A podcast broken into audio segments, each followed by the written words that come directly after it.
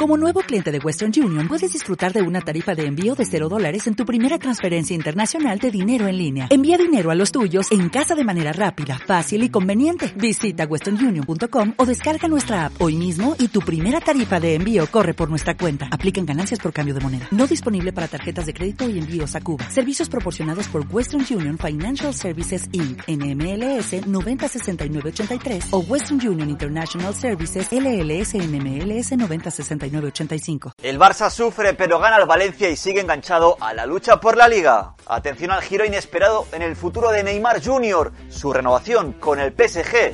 De momento no llega. E incidentes en la Premier League. El Manchester United Liverpool suspendido por una invasión de campo de los seguidores del United en Old Trafford. Empezamos.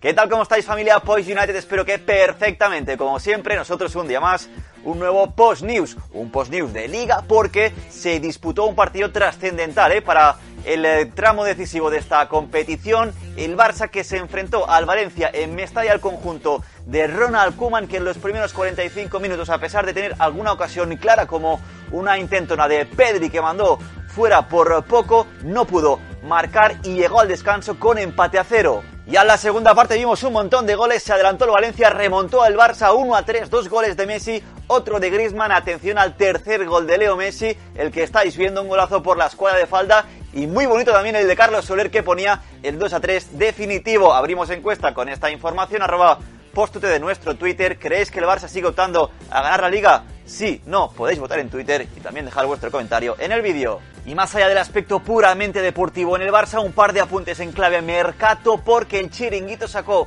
una entrevista exclusiva con Leonardo, el director deportivo del PSG, en la que aseguró, atención el brasileño, sobre el futuro de Neymar.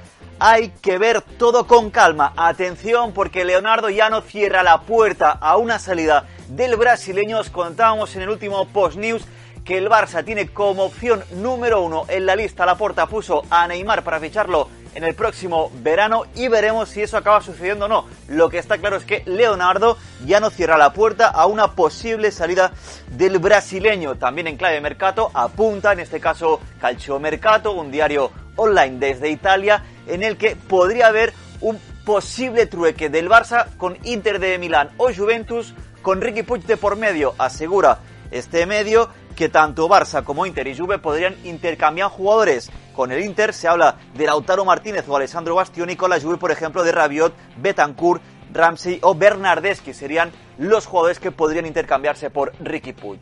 Y todo esto en un día histórico para el club porque, atención, el equipo femenino se clasificó para la final de la Champions. El Barça femenino que ganó al PSG 2 a 1 el equipo que dirige Luis Cortés, que se clasifica así para su segunda final de la historia, la disputará ante el Chelsea, que eliminó al Bayern de Múnich en la otra semifinal. Una final que se disputará el 16 de mayo. De Barcelona a Madrid, porque el conjunto blanco sonríe tras su triunfo en Liga ante Osasuna. Eso sí, un Real Madrid que ya piensa en la semifinal de Champions ante el Chelsea. Zidane puede que recupere a Sergio Ramos y a Mendy. Y atención, preocupa a Rafael Barán, que se fue lesionado en el partido ante Osasuna. Veremos si llega de encuentro contra los de Tuchel. Habló de este partido Thibaut Courtois, el portero que dijo, atención, el Madrid es el equipo más grande del mundo. Soñamos con ganar la Champions. Declaraciones en Telefoot y aún en clave blanca, adelanta el diario AS el sueldo que cobrará David Álava. Se apunta que el austríaco cobraría 12 millones de euros, los mismos que cobra Sergio Ramos. Y no dejamos el fútbol español, hablamos del cuarto equipo que lucha por ganar la liga, como es el Sevilla, el conjunto de Lopetegui, que juega este próximo lunes. Un Lopetegui que compareció en rueda de prensa previa al partido ante el Athletic Club de Bilbao y dijo en este tramo de competición tienen que primar la ilusión y la mentalidad del equipo. No nos movemos de España porque se disputaron partidos esta jornada de liga también importante. Resultados importantes por la parte de abajo. Empató el Valladolid ante el Betis. Un resultado, un punto que permite al Valladolid salir de la zona de descenso. Y también triunfo del Villarreal ante el Getafe. Un Getafe que se complica, ¿eh? Veremos si no acaba sufriendo para mantener la categoría al conjunto de Bordalás. Y el equipo que casi confirma su presencia en Primera División la próxima temporada es el Cádiz. Ganó 0 a 1 al Granada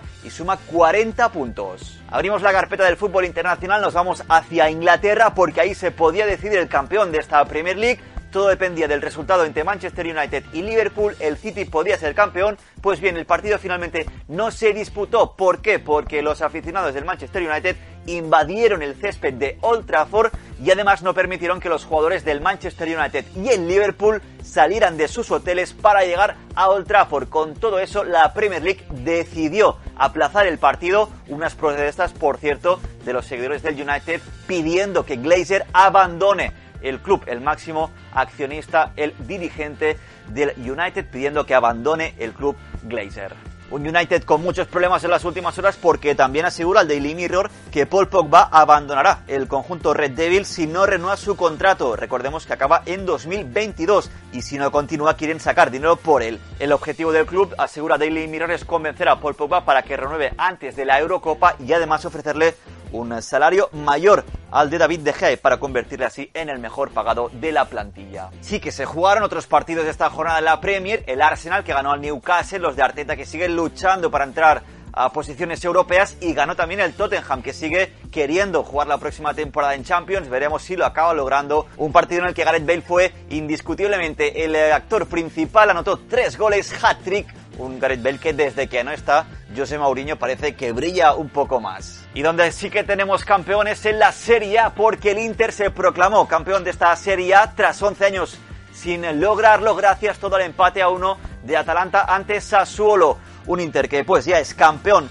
de esta Serie recordémoslo, tras 11 años sin lograrlo. Felicidades a todos los seguidores Nerazzurri. Y en la Serie A también estuvimos pendientes del partido de la Juventus que ganó al final sufriendo 1 a 2 los de Pirlo con doblete dentro de los últimos 10 minutos de partido de Cristiano Ronaldo, el portugués al rescate de la Juve, una Juventus que se coloca en tercera posición y es que además tropezó también el Nápoles, empató a 1 y la zona de Champions en Italia que se pone calentita. Unos apuntes más del fútbol internacional. En Francia el diario El Equipo asegura que Kylian Mbappé aún no se entrenó con el grupo a solo dos días del partido de vuelta de Champions de semifinales ante el Manchester City. Recordemos que Mbappé sufre problemas musculares. Veremos si llega a ese partido trascendental para el Paris Saint-Germain. En clave lesión, hablando de la Bundesliga, y atención a Mateo Moreye, el lateral, el jugador español del Borussia Dortmund que se lesionó el partido que llevó al Dortmund a la final de la Copa Alemana disputado el pasado sábado. Un Mateo Morey que veremos deberá pasar por el quirófano.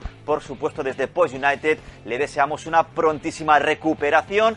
Y también en clave fútbol internacional nos vamos hacia Holanda porque allí el Ajax se proclamó campeón de la Eredivisie tras ganar su partido de la jornada por goleada. Es el 35 título de liga del Ajax desde Post United felicitamos al equipo Ajaxit. También se proclamó campeón esta jornada del Zenit en Rusia, tercera liga rusa consecutiva del Zenit de San Petersburgo. Y también destacar de nuevo el triunfo del Rangers en el Old Firm en Escocia 4-1 contra el Celtic, los de Steven Gerrard, que ya se habían proclamado campeones de la liga escocesa hace ya algunas semanas. Y hasta aquí el vídeo familia, ya sabéis que si os ha gustado dale muchísimos likes y si aún no lo habéis hecho, recordad que os podéis suscribir que estamos a punto de llegar a los 400.000 seguidores y os necesitamos. Gracias, salud fútbol y hasta el siguiente vídeo. Adiós.